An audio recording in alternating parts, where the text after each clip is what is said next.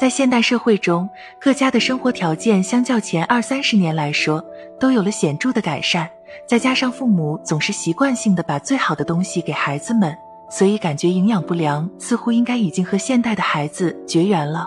如果各位家长们这样想，可就大错特错了。因为事实上，在现在的小孩中，也有很多人存在着营养不良的情况，具体表现为精神萎靡、身体弱小、抵抗力差、容易患病。生长缓慢，发育迟缓，那为什么在生活条件改善的当今社会，还会出现儿童营养不良的现象呢？原因可能出在了以下几点：一、肠胃功能比较差，胃是水谷之海，脾是运化之枢纽，小孩子的脾胃都比较娇嫩，容易受各种因素影响，所以当他们脾胃功能不好时，就会出现胃纳较差、积食以及营养不良。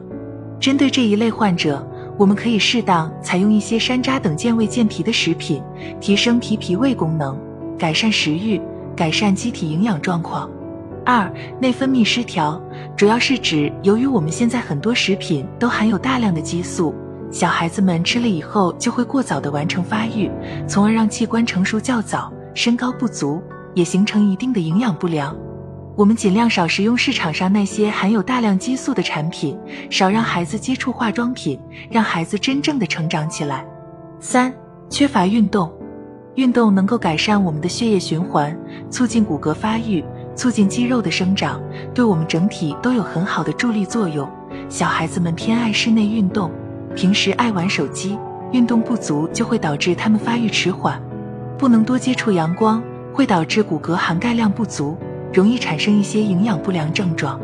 四、精神焦虑，精神和消化系统密切相关。当一个孩子长期因为学业或者其他原因处于焦虑状态，食欲自然会下降，对各类营养元素吸收也会不足，从而出现营养不良症状。五、进食方式不当，进食方式不当主要是指结构性偏食。很多孩子偏爱肉食，喜欢吃一些大鱼大肉，对蔬菜瓜果摄入不足。这就会导致脂肪、胆固醇含量增多，而造成相应的维生素缺乏。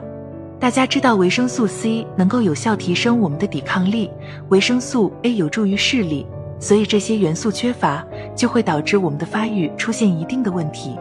长期的营养不良不但会使孩子的体型矮小、面黄肌瘦、抵抗力差，而且对其智力发育也会有一定的影响。所以我们需要从现在开始及时查明原因。然后给予针对性的治疗，家长们要努力为孩子成长提供一个相对安全、开放、干净卫生的环境，让他能够获取各种成长所需的元素。